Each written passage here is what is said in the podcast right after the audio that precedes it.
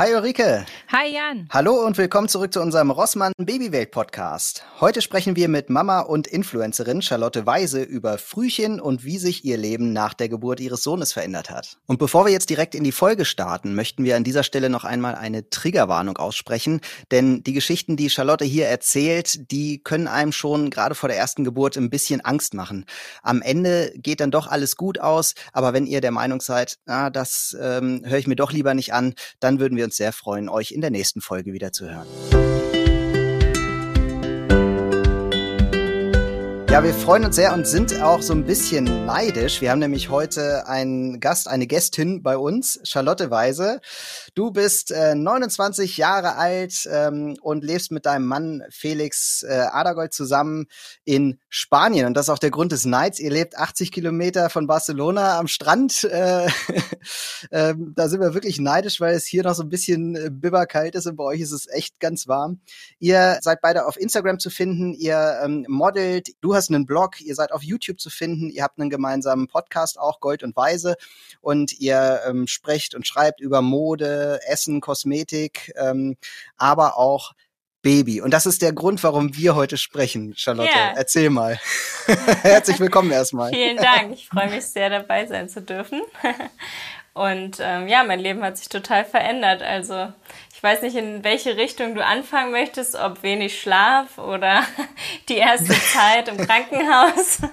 Ähm, ist auf jeden Fall alles andere als einfach. Wir können ja einfach mal ganz vorne anfangen und sagen, ähm, also wie alt ist denn dein Kind gerade und äh, wann ist es auf die Welt gekommen? Gibt es da Besonderheiten? Ja, also Mats heißt er und er ist jetzt 15 Wochen alt, kam acht Wochen zu früh. Das heißt, wir wollten eigentlich noch ganz viel erledigen, wie den Geburtsvorbereitungskurs, ähm, Klamotten kaufen etc., weil ich keine Person bin, die immer alles so vorplant. Dachte ich, ach, ich habe ja noch lange Zeit. Und dann kam er halt zwei Monate zu früh und kam statt dem 3. Februar am 8. Dezember. Und ich hatte 33 Stunden Wehen und ähm, wir mussten auch eine Stunde von halt diesem Ort, wo wir hier leben, nach Barcelona fahren, was auch ein Risiko war. Und waren dann erstmal fünf Wochen von morgens bis abends im Krankenhaus. Und Mats war erstmal in einem Brutkasten, dann später in so einem kleinen, ähm, nicht mehr bewärmten Bettchen, dann in einem normalen Zimmer. Dann hatte man auch mal ein bisschen Tageslicht, aber eigentlich war man fünf Wochen durchgehend in der Klinik. Und ähm, dann hat man sich eigentlich nur aufs Nachhausekommen gefreut. Das heißt aber, du hast quasi gedacht, okay, ich habe jetzt noch ganz viel Zeit und hast dann einfach irgendwann Wehen bekommen? Genau, also wir haben einen Film geguckt von Mats Mikkelsen, Der Rausch, und äh, lagen ganz gemütlich auf dem Sofa. Und auf einmal, ähm, also nee, wir sind ins Bett gegangen, aber nach einer halben Stunde ist auf einmal die Fruchtblase geplatzt und ich habe total Panik bekommen und ähm, bin in die Badewanne, habe einen Schüttelfrostanfall bekommen und dachte, dass das durch Stress kommt. Es waren aber anscheinend schon Wehen, die sich bei mir halt so äußern. Und ähm, das ganze Bett war nass und ich war natürlich so, okay, zwei Monate vorher, vielleicht ist es auch einfach ein bisschen Fruchtwasser oder ich habe ins Bett gemacht. Also ich war mir überhaupt nicht sicher, habe dann der Hebamme aber ein Bild geschickt und dieser Schleimpropf war halt leider auch schon da, deswegen war sie sich sicher, okay, ganz viel Wasser und das fahrt sofort ins Krankenhaus. Und dadurch, dass die aber in dem Krankenhaus teilweise kein Englisch konnten, habe ich gesagt, ob sie da vielleicht vorher uns einmal anmelden kann dann hat sie gesagt, okay, um 1 Uhr ungefähr kommen halt Charlotte Weise und Felix Adergold und bitte entnehmen Sie, also bitte kommen Sie denen entgegen und dass irgendjemand kommt, der Englisch spricht, weil sie ist halt sehr verunsichert, was jetzt los ist. Und dann war das auch wirklich noch verwirrender, weil wir haben erstmal den Eingang nicht gefunden, weil wir haben uns ja, wie gesagt, noch nicht so richtig mit Krankenhäusern auseinandergesetzt, wo wir dann parken und so. Wir sind einfach zu Urgencies dann gefahren, zu der Klinik, die uns empfohlen wurde für Frühchen. Ähm, das wusste ich halt schon vorher, weil eine Freundin von mir auch gerade ein Frühchen bekommen hatte. Das war ganz gut, ähm, dass ich da schon mal wusste, zu welcher Klinik zumindestens. Und dann waren wir erstmal im falschen Eingang und dann wurden wir von einer Frau empfangen, die mich auch erstmal verwirrt hat mit gib mir erstmal deine Telefonnummer und alles und ich dachte, mein Kind fällt vielleicht gleich raus oder es ist gleich kein Wasser mehr im Bauch, weil einfach so viel Wasser kam. Ich hatte ein riesen Handtuch in meiner Hose und wusste, ich muss da jetzt irgendwie schnell rein und die an der Information wollte mich aber halt noch nicht durchlassen. Und dann musste ich so einen Zettel ziehen und auf die Nummer warten. Das heißt, äh, ich musste dann noch warten, bis dann jemand kam. Waren zum Glück keine anderen Leute. Aber ich saß dann halt in diesem Notfallbereich, dann kam irgendwann eine und dann wurden erstmal zig Tests gemacht. Also Bluttests, weswegen das ausgelöst wurde. Es wurde Ultraschall gemacht. Ähm, dann natürlich auch generell geguckt, wie es mir geht. Dann wurde ich an Tropf angeschlossen, habe Wehenhämmer bekommen, habe Antibiotika bekommen. Ähm, dann wurde auch eine Hohlnadel durch meinen Bauch gemacht, um zu gucken, ähm, ob das Fruchtwasser okay ist ähm, ja, zig Blutuntersuchungen und dadurch, dass immer wieder neue Leute dazu kamen, weil ja ständig Schichtwechsel war und wir zu einer doofen Zeit gekommen sind, ähm, ja, war es so ein bisschen schwierig, weil immer wieder sich welche vorgestellt haben und eine Person Englisch konnte. Ich kann halt gebrochenes Spanisch, aber noch nicht jetzt irgendwie so, dass ich da mich medizinisch austauschen könnte. Und ähm, ja, da war zum Beispiel eine Situation, da haben sie gesagt, können wir noch mehr Blut abnehmen für eine Studie? Und ich habe das so verstanden, können wir das Blut, was wir eh schon haben, noch für eine Studie benutzen? Und ich war ja schon mit zig Anschlüssen und äh, hing da, habe die ganze Zeit geweint, immer wieder Wehen gehabt, Schüttelfrost und das stundenlang. Und dann habe ich auch noch bei so einer, bei so einer Studie zugesagt. Ähm, und letzten Endes habe ich dann aber rausgefunden, dass das für diese Studie ist, dass sie mir dann nochmal Blut abnehmen wollen. Und dann habe ich gesagt, nee, ähm, das habe ich anders verstanden. Tut mir leid, haben wir das zum Glück abbrechen können.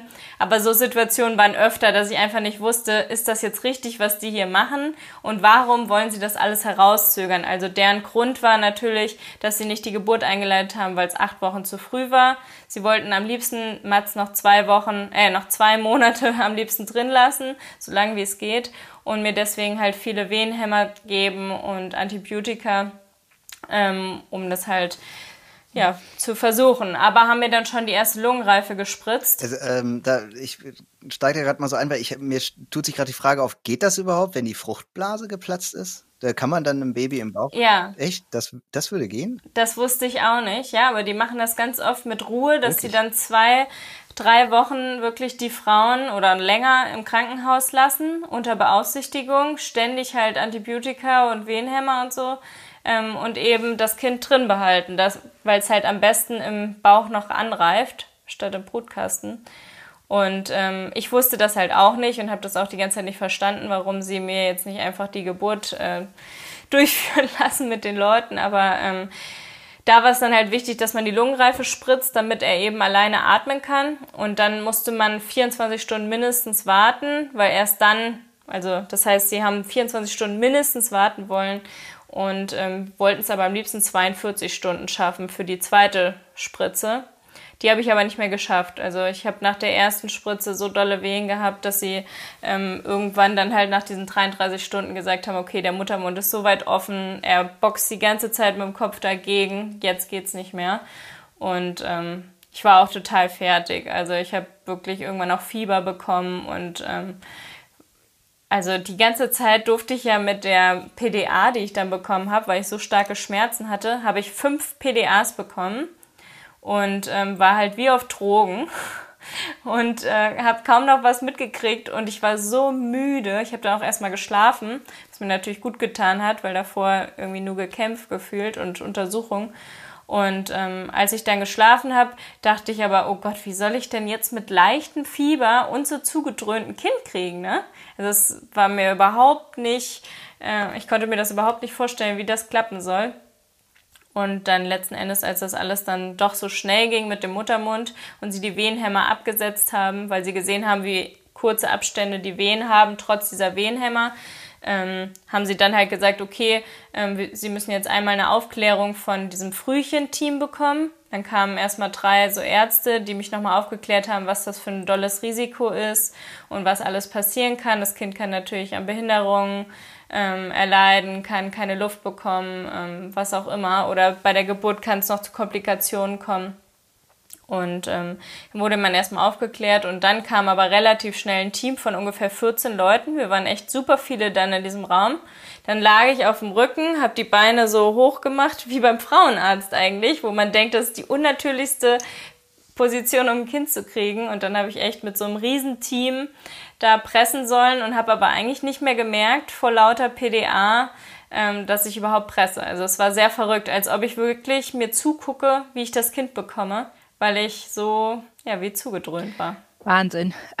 Also ich bin gerade ein bisschen sprachlos, weil ich denke, ja. wow, was du da auch alles aushalten musstest. Also ich meine, ich habe zwei Kinder und ähm, mhm. fand meine erste Geburt zumindest auch nicht sonderlich schön, aber wenn ich das höre, äh, denke ich, okay, es ist nichts dagegen und ähm, denke so, wow, weil du bist ja auch in dem Moment überhaupt nicht darauf vorbereitet gewesen. Du warst ja eigentlich nee. quasi auf der Spur, okay, ich habe noch Zeit, das äh, genieße ich auch noch und dann geht's los. Dann wird dir so viel um die Ohren geballert, das kann man ja nicht anders sagen. Und dann äh, war dein Kind ja irgendwann da. Wie waren denn deine Emotionen dann, als es dann da war mit diesem ganzen Hintergrundwissen? Also die haben dich ja auch panisch gemacht dann ein Stück Stück weit wahrscheinlich, ne? Wie ging's dir dann? Ja, das Verrückte war, ich hatte mir ja eine ganz natürliche Geburt vorgestellt. Ich hatte bei einer Hebamme sowas Privates abgeschlossen, dass die einen Pool hier aufbauen und man erstmal so die ersten Stunden gemütlich hier macht mit Meditation und was man sich da nicht alles vorstellt. Und das kam halt einfach komplett anders.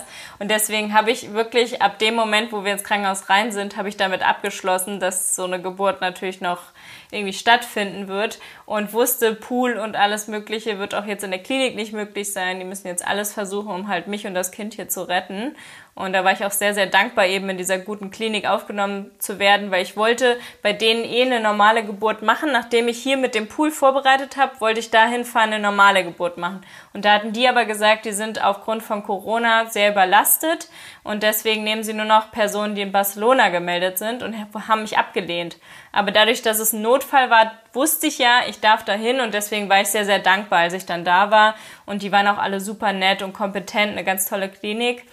Und als dann die Geburt ja quasi durch war, also ich hatte sechs Presswehen, ganz kurz. Die meinten, jetzt press so, als ob du auf Toilette musst. Und ich war ja, wie gesagt, nicht so imstande, irgendwie viel zu machen. Ähm, Habe ich das halt versucht. Nach sechs Presswehen war er da. Dann wurde er in Plastikfolie, also in so eine Frischhaltefolie eingewickelt und mir kurz auf die Brust gelegt. Das war natürlich ein sehr emotionaler Moment, weil ich wusste, okay, er hat gerade kurz geschrien, er kriegt Luft, das ist super, weil er die Lungenreife noch geschafft hat. Ähm, ihm geht soweit gut, die haben mir auch alle ein gutes Gefühl gegeben, da haben die auch alle fast Englisch gesprochen, die bei der Geburt dann waren. Und als er bei mir auf, dem, auf der Brust lag, war er halt ganz ruhig. Da konnte ich ihn kurz streicheln, aber halt in dieser Folie nicht so richtig möglich. Und dann wusste ich, okay, jetzt nehmen sie mir direkt wieder weg und er kriegt jetzt ganz viele Untersuchungen und muss jetzt direkt in so einen Brutkasten. Und ähm, Felix hat die Nabelschnur durchgeschnitten und ähm, hat halt noch kurz geguckt, ob es mir gut geht. Und dann haben sie ihn direkt mitgenommen mit Mats zur Frühchenstation. Und da war er dann auch die ganze Zeit dabei. Und ich musste aber noch eine Stunde in diesem Raum dann alleine bleiben. Ich weiß nicht warum. Ich glaube, weil einfach viel vorbereitet wurde. Und dann ähm, haben die gesagt, später kommen sie auf ein normales Zimmer, wo sie dann auch die nächsten Tage sind. Und dann sollen sie einmal kurz ins Bad gehen und dann dürfen sie zum Matz. Ich sollte noch was essen. Aber ich war halt total aufgeregt und wollte unbedingt zum Matz natürlich und habe die ganze Zeit gesagt, ich will nichts essen, ich will nicht auf Toilette. Habe die ganze Zeit geklingelt, weil die meinten eine Stunde und mir kam schon vor wie drei Stunden. Und ähm, ja, dann wurde ich mit dem Rollstuhl abgeholt und zu ihm gebracht und äh, ja, er war halt richtig fertig, einfach auch von der Geburt. Das hat man gemerkt. Seine Mundwinkel waren noch richtig nach unten. Er sah so aus, als ob er voll viel durchgemacht hat. Hatte überall die Zugänge gelegt und an so vielen Geräten. Und es war schon sehr belastend. Und ja, also so viel wie in den Tagen ich geweint habe oder Wochen, ähm, war schon enorm. Und ich musste halt nach drei Tagen das Krankenhaus verlassen. Das heißt, ich durfte nicht mehr in diesem Zimmer sein sondern musste dann immer nach Hause abends zum Schlafen. Und als ich das erste Mal aus der Klinik raus bin, ohne Bauch, ohne Baby, ist echt die Welt zusammengebrochen. Also war das Schlimmste, was ich jemals erlebt habe. Ähm, weil ich einfach wusste, ich darf nicht mehr zurück und ähm, muss bis morgen früh warten jetzt erstmal und hoffen, dass die ihr Bestes geben für ihn und er es überlebt. Und für mich war es irgendwie nochmal eine andere Geschichte als für andere Frühcheneltern, hatte ich immer so ein bisschen das Gefühl, weil ähm, die meisten sind so ab der 29., 30. Woche schon sehr beruhigt. Felix war auch so super zuversichtlich, er schafft das, er ist ein starkes Baby. Und ich hatte aber immer noch total Angst, dass er stirbt, weil meine Mama hatte Zwillinge in der 26. Woche, als ich 13 war, verloren. Und da war ich ja schon in der Pubertät, ich habe alles hautnah mitbekommen. Und das waren schon fertige Babys, die einen Tag auf der Welt waren und dann gestorben sind. Und deswegen ähm, dachte ich immer, oh Gott, hoffentlich bleibt das alles gut.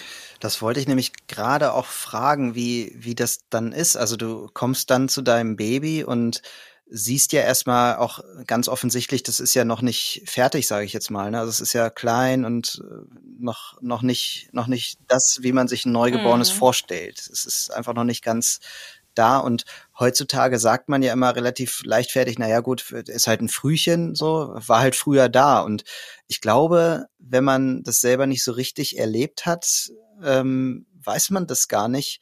Die sind dann ja noch nicht 100 Prozent sicher. Nee. Oder? Also du, du, du wusstest da noch nicht, ob dein Kind das überleben wird. Ja, also ab der 37. Woche darf man ja eine Hausgeburt machen. Da spricht man ja davon, dass das Kind sozusagen kein Frühchen mehr ist, sondern ein fertiges Baby.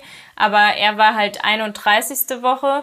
Und das ist heutzutage auch nicht mehr die Sache, dass das die meisten Babys nicht überleben, sondern die überleben es im meisten Fall. Aber man weiß es natürlich nie, wie auch das Kind ähm, ja generell, ähm, wie sich das entwickeln wird die Wochen danach. Und da waren halt Babys, die 400, 600, 700 Gramm wiegen und er hat 1700 gewogen. Das heißt, wir waren eigentlich schon auf der sichereren Seite, aber trotzdem weißt du halt nicht, was passiert und wie geht's dem Kind und was hat es später für Folgen. Und ähm, wir haben da auch ein Zwillingspärchen kennengelernt, die sind über 17 Wochen da, die sind auch jetzt gerade noch da und deren Babys sind halt mit 600 Gramm gekommen und das ist echt, also fünf Wochen im Krankenhaus waren schon so schlimm, aber über 17 Wochen will ich mir echt gar nicht vorstellen und tut mir so leid für die und ich hoffe so sehr, dass die Kinder gesund sind, wenn die dann raus dürfen. Und das heißt, wenn dein Kind dann im Krankenhaus lag und du nach Hause fahren musstest, ähm, wie lange durftest du es dann jeweils sehen und wie war das zum Beispiel mit dem Thema Stillen? Also konntest du Mats am Anfang überhaupt stillen? War der kräftig genug oder ähm, hatte der auch noch Probleme, die eben durch dieses frühgeborene Dasein ähm, zustande gekommen sind? Wie war das dann? Also bei dem Stillen war es so, die wollten halt natürlich, dass ich schaffe zu stillen, haben mich aber auch gefragt. Manche entscheiden sich ja auch direkt schon dagegen. Ich habe aber gesagt, ich habe das vor und deswegen musste ich dann alle drei Stunden abpumpen. Das heißt, ich hatte gerade die Geburt hinter mir, habe dann direkt so ein Abpumpgerät in die Hand gedrückt bekommen, was man auf dem Flur mit allen Frauen sich immer holt und wieder hinbringt. Und dann haben die mir das gezeigt, wie das geht. Hat total wehgetan, natürlich die ersten zwei Tage. Ich dachte nur, oh Gott, wie soll ich das durchhalten? Aber für ihn wollte ich es halt. Und dann kommt am Anfang ja nicht viel, das ist ja nur diese Vormilch, dieses Kolostrum, ähm, wo man natürlich dann als, als Mutter auch will, dass es schnell mehr wird. Und da ist es dann so gewesen, dass die ersten Tage immer durch die Sonde, er hat ja durch die Nase, durch die Sonde die Milch bekommen, wie alle Frühchen da, ähm, hat er dann erstmal Spendermilch bekommen, plus mein Kolostrum. Das heißt, er hat ja eh noch einen ganz kleinen Magen gehabt, ähm, hat dann nicht viel Spendermilch bekommen, aber ich glaube, so drei Tage oder fünf Tage hatte er von anderen Frauen von der Spendenbank, also man kann da seine Milch spenden, ähm, hat er eben darüber über die Sonde die Milch bekommen und da wurde dann immer das Kolostrum mit eingespritzt. Und irgendwann war das halt immer mehr. Und das ist ja so ein bisschen dickere Milch, die fließt nicht so leicht durch den Schlauch, deswegen waren die dann auch immer so ein bisschen, am liebsten wollen sie es mixen, gefühlt. Dabei ist ja dieses Kolostrum das Beste fürs Kind und ähm, ich habe das relativ schnell zum Glück hinbekommen, dass dann komplett, ich glaube, ab dem fünften Tag nur noch meine Milch gegeben wurde und es schnell mehr geworden ist. Ich habe viel Stilltee getrunken, habe versucht, nachts halt einigermaßen zu schlafen, musste dabei ja auch alle drei Stunden abpumpen. Und ähm, Genau, dann haben wir erstmal die ersten Wochen war nur Sonde, dann kam irgendwann Flasche dazu und da musste man es eben schaffen. Also wir haben dann angefangen auch mit Stillen immer parallel, aber Flasche, weil die ja am Anfang noch zu müde sind, die schlafen ja fast den ganzen Tag, ähm, muss man eben dann noch Flasche geben, damit die genug trinken in dem kurzen Zeitfenster, wo sie wach sind, weil Brusttrinken ja super anstrengend für die ist und sie dann dabei immer einschlafen. Und das Doofe bei ihm war, dass er immer Atemaussetzer hatte. Das ist bei jedem vierten Baby in dem Alter. Also auch bei Normalgeborenen kann das sein. Man kriegt es nur nicht mit, weil es nicht an Geräten angeschlossen ist. Und er hatte das halt leider immer, vor allem beim Trinken. Und da hat man so oft wie ein Herzinfarkt bekommen, wenn die Werte runtergegangen sind. Alles piept rot, auf einmal kommen die Schwestern rein und schütteln Mats und sagen, Hola Mats, bon dia und haben ihn dann immer so wach gemacht. Und dann ging's auch. Ähm, aber alleine immer wieder so zurückkommen quasi, weiß ich nicht, ob er es halt geschafft hätte. Also am Ende hat er das immer geschafft, sich selbst zu regulieren.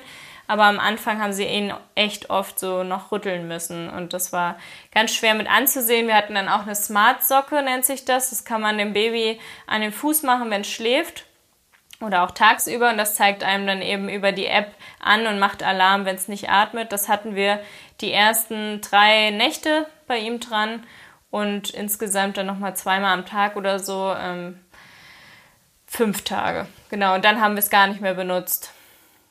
Aber einfach als Sicherheit, weil das Kind ist ja 100% überwacht, wochenlang. Und auf einmal sagen die zu dir, du durftest, also ich durfte ja noch nie den Raum verlassen, den er da hatte. Ich war noch nie mit ihm draußen und sollte dann mit ihm direkt nach Hause wo ja auch die Klinik nicht eine Minute entfernt ist. Das hat mir so Angst gemacht. Ich habe am letzten Tag dann auch gesagt, also die haben uns spontan entlassen. Wir haben eigentlich gedacht, wir sind noch so zwei, drei Tage da, haben dann aber morgens gesagt, heute können Sie gehen und dann habe ich gefragt, ob ich nicht bis abends bleiben kann und ohne Geräte ab mittags, damit ich zumindest da die Überwachung noch bis abends habe, falls was ist.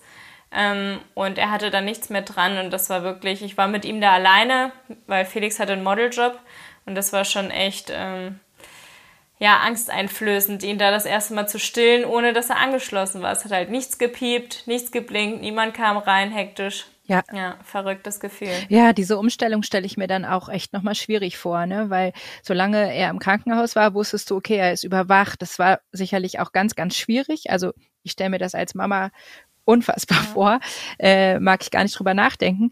Ähm, aber dann dieser Moment, wo man weiß, okay, es ist äh, echt noch so ein kleines Baby und ab jetzt bin ich dafür verantwortlich und nur noch ich kann überprüfen im Grunde genommen äh, und muss auch manchmal einfach vertrauen, äh, mhm. äh, dass es jetzt gut weitergeht. Also das stelle ich mir wirklich schwierig vor. Wie habt ihr denn die ersten Wochen dann zu Hause gestaltet?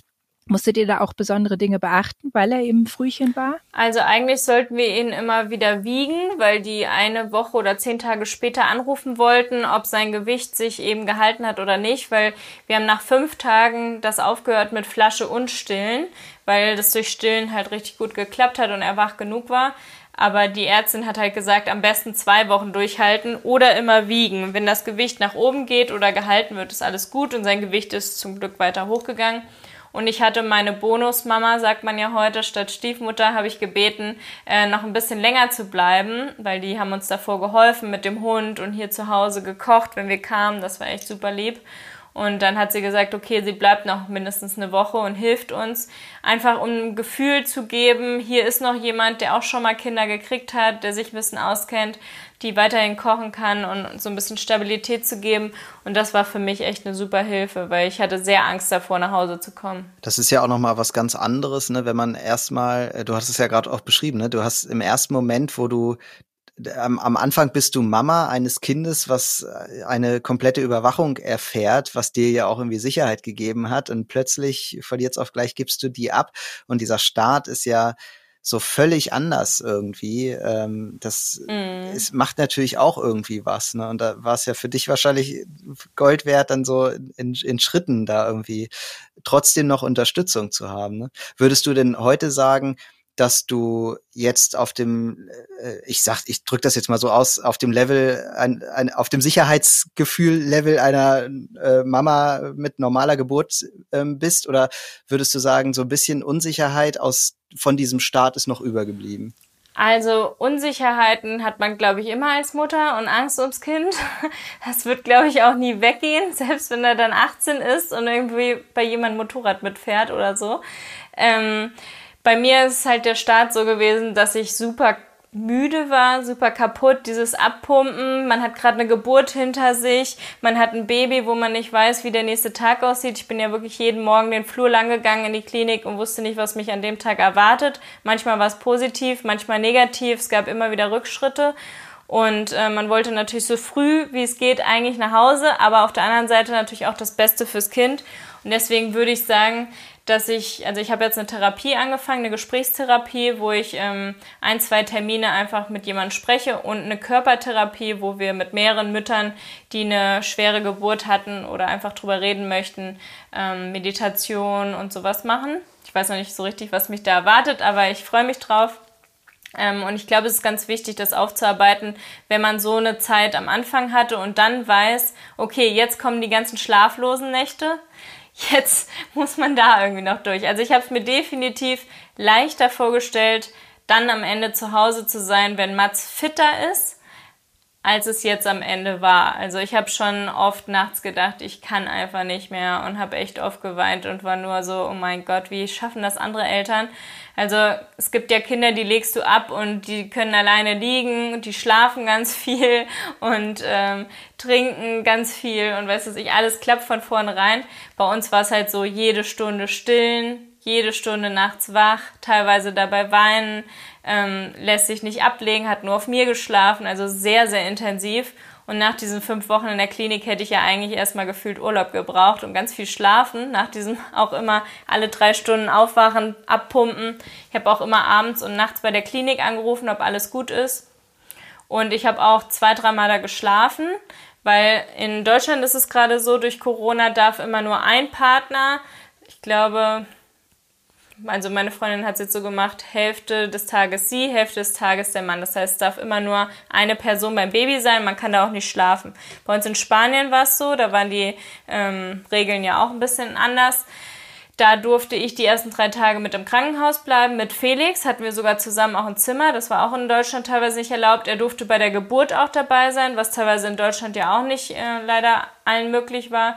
Und ähm, wir durften beide den kompletten Tag da sein und eine Person durfte da auch schlafen auf so einem Aufklappbett. Da ist aber das Ding gewesen, dass halt durchgehend nur piept durch diese Geräte und alle Schwestern halt alle drei Stunden reinkommen zum Füttern, Wickeln oder man muss es selber machen, wenn man da schläft. Das heißt, wenn man da schläft, sind alle Mütter und alle Väter, die das mal gemacht haben, nur fertig und sind eigentlich nicht in der Lage, am nächsten Tag irgendwas da zu leisten. Und da muss man ja auch für das Kind wieder da sein. Den ganzen Tag Känguru, das heißt, das Baby liegt auf einem drauf. Das ist sehr gesund für die Bindung und für das Baby, für den Wachstum und so.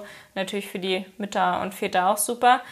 Ähm, und dann ist es aber so, dass wenn man halt eben so müde ist, weil man nicht geschlafen hat, dann an dem Tag ja eigentlich nichts machen kann. Und deswegen sagen alle Ärzte, sie empfehlen nicht da zu schlafen, weil man eben am nächsten Tag nichts mehr kann. Man ist ja eh schon total müde von dieser Zeit.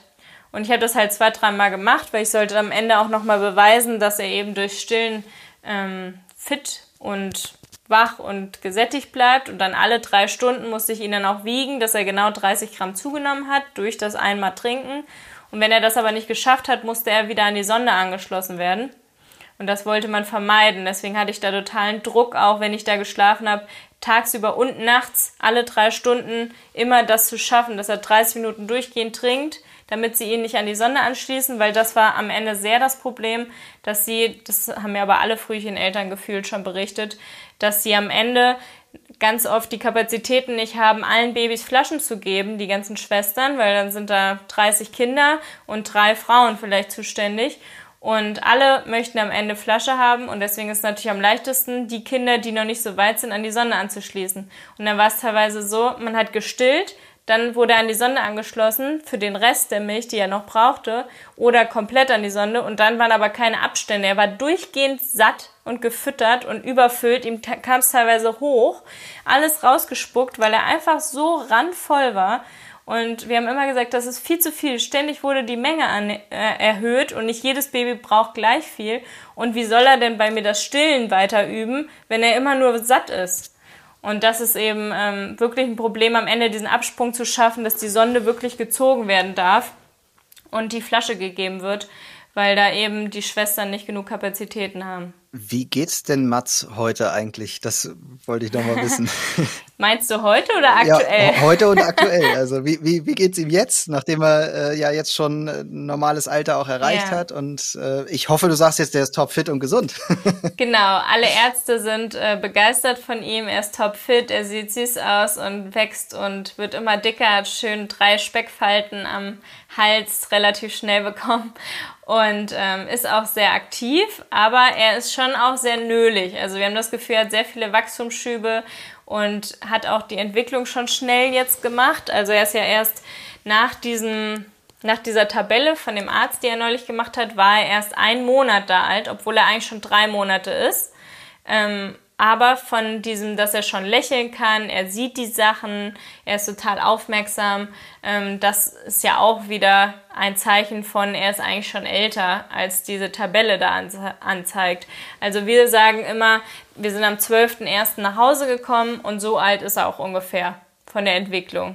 Deswegen ähm, vergleiche ich mich da immer mit Freundinnen, die genau dann auch im Januar, Anfang Januar ein Baby bekommen haben und das alles gleich eigentlich. Diese kurzen Abstände beim Trinken, kur kurze Nächte, also sehr oft wach und ähm, trotzdem aber auch schon lächeln, was das dann am Tag wieder gut macht, diese Nacht. Und ähm, genau, also es ist so ein Mittelding zwischen drei Monaten, ein Monat. Also wir würden eher so sagen zwei Monate.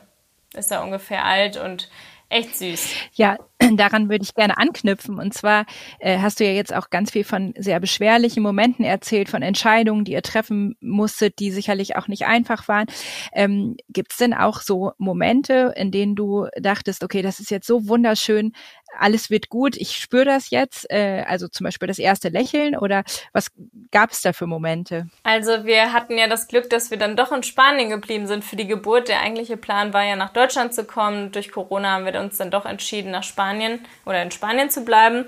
Und da war es so, dass wir jeden Tag gutes Wetter hatten. Das heißt, ich konnte in der Mittagspause, wenn ich kurz mal was essen, weil in der Klinik konnte man nicht essen, man musste immer rausgehen. Davor vor der Klinik war ein riesiger Platz, der immer voll mit Sonne war. Und das, ich will es gar nicht so laut aussprechen, aber da saßen halt jeden Tag die Leute in der Sonne und haben Kaffee getrunken und was gegessen. Und wir haben uns dann immer irgendwie veganes Sushi bestellt oder mal einen Salat oder haben uns da drin irgendwie einen Donut geholt in diesem Café ähm, und saßen da und das waren wirklich Momente, wo ich teilweise dachte, an Tagen, wo alles gut war mit Mats, dachte ich, boah, wir können so dankbar sein, dass wir hier bei dieser Klinik sein dürfen. So eine neue, super Klinik. Alle sind richtig nett, kompetent. Ganz viele junge, super nette Ärzte und Krankenschwestern, die sich echt ganz toll kümmern, wo man sich gut aufgehoben fühlt.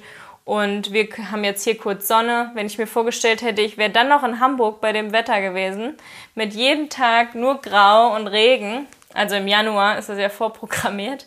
Ähm, da war ich immer sehr, sehr dankbar, dass ich dann doch in Spanien war. Ansonsten halt so Überraschungen wie du kommst ins Krankenhaus und auf einmal ist er nicht mehr im bewärmten Bettchen, sondern in dem normalen Bettchen. Und das wurde mir nicht vorher mitgeteilt. Da habe ich mich sehr gefreut. Oder als die Ärztin meinte, bald können wir die Sonde ziehen, war das natürlich ein Riesenschritt.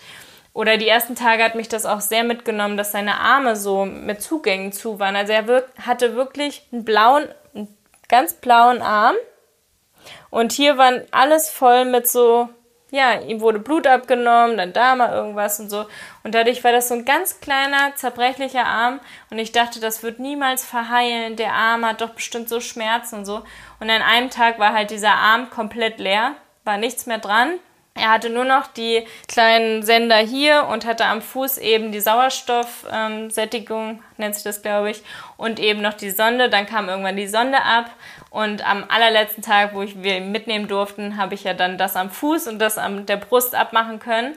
Und das waren natürlich alles total tolle ja. Fortschritte. Das glaube ich, das sind dann so auch die kleinen Sachen, ne, die man plötzlich so zu schätzen weiß, ne, wo man sich als äh, Mama eines Reifgeborenen gar nicht vorstellen kann, was das dann für eine Bedeutung ja. hat. Das ist schön zu hören.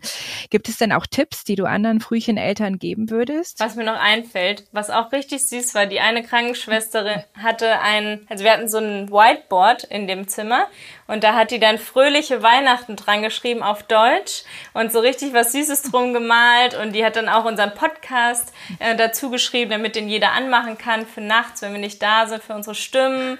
Und äh, dann war auch an Weihnachten war ein Weihnachtsmann da für die ganzen Kinder. Und wir haben einen Brief und ganz viele Geschenke bekommen. Also es war wirklich äh, eine richtig süße, also eine richtig süße Geste.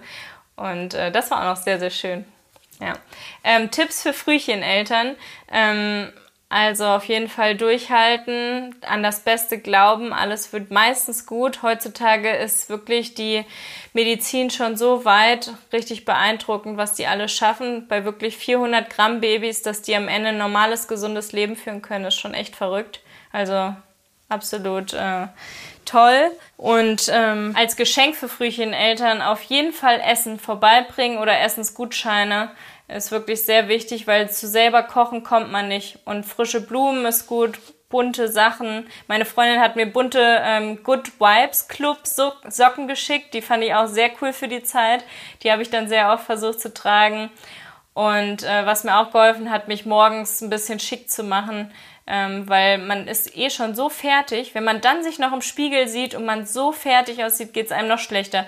Das ist aber auch in der Zeit, wenn man mit Baby das erste Mal zu Hause ist, finde ich, ein sehr guter Tipp von meiner Freundin gewesen, dass man morgens zumindest irgendwie Rouge oder Lippenstift oder irgendwas trägt, was einem ein bisschen frischer aussehen lässt, weil sonst zieht es einen noch mehr runter, als man eh schon ist. Und wie ist das jetzt bei dir, das Gefühl? Ähm ich meine, es ist noch nicht ganz lange her, äh, deswegen ist die Frage wahrscheinlich ein bisschen verfrüht, aber äh, wenn du sie nicht beantworten magst, dann, dann äh, lass die Frage einfach aus.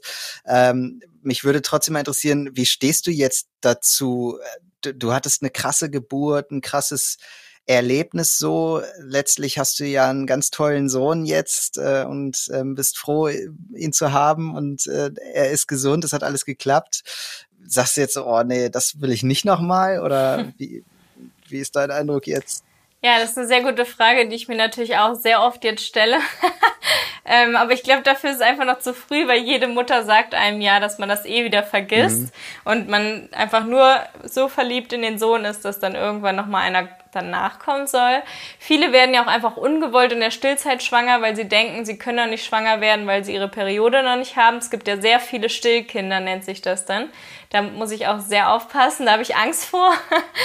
ähm, und ich glaube, dass wenn ein bisschen Zeit vergangen ist und ich jetzt auch diese Therapie gemacht habe und so, dass dann vielleicht auch noch mal eins kommt, aber vielleicht adoptieren wir auch einfach oder ähm, sorgen noch dafür, dass wir noch einen Hund mehr haben oder ja, also ich glaube, ein Sohn ist schon äh, ganz toll. Dafür können wir sehr, sehr dankbar sein für ein gesundes Kind. Dass wir überhaupt schwanger werden konnten, ist natürlich schon super toll. Ähm, haben ja viele auch Schwierigkeiten mit. Ich kann stillen, dafür bin ich dankbar. Also Mal gucken. Da kann ich dir auf jeden Fall so mitgeben aus meiner Erfahrung. Bei uns ist ja in der ersten Geburt lange nicht so viel schief gegangen wie bei euch, aber auch ein bisschen was. Und wir hatten so ein bisschen Respekt auch äh, beim zweiten Kind. Speziell ich hatte sehr große Angst und da ist alles gut gegangen. Beim dritten auch wieder. Also äh, das heißt mit, ja. mitnichten, dass es immer, immer wieder so, so kommt. Äh, das äh, kann man auf jeden Fall sagen. Und das kenne ich auch von anderen Elterngeschichten, mhm. äh, dass äh, sich das nicht unbedingt wiederholen muss. Wow, drei Kinder, Respekt. Also meine zweite Geburt war auch wesentlich schöner als die erste. Das Schön. vielleicht auch nochmal zum Mut machen. Ja, Charlotte, vielen, vielen Dank für deine offenen und ehrlichen Ausführungen. Das äh, war ganz interessant und auch sehr beeindruckend, auch wie du damit umgegangen bist, was ihr für Erfahrungen gemacht habt. Das hilft sicher auch anderen Frühcheneltern. Also von daher wirklich vielen, vielen Dank. Und wir hoffen natürlich auch sehr, dass euch diese Folge des Rossmann Babywelt Podcasts auch gefallen hat. Meldet euch auch gerne in der Rossmann Babywelt Babywelt unter www.babywelt.club an. Tschüss und bis zum nächsten Mal. Dankeschön. Tschüss. Tschüss.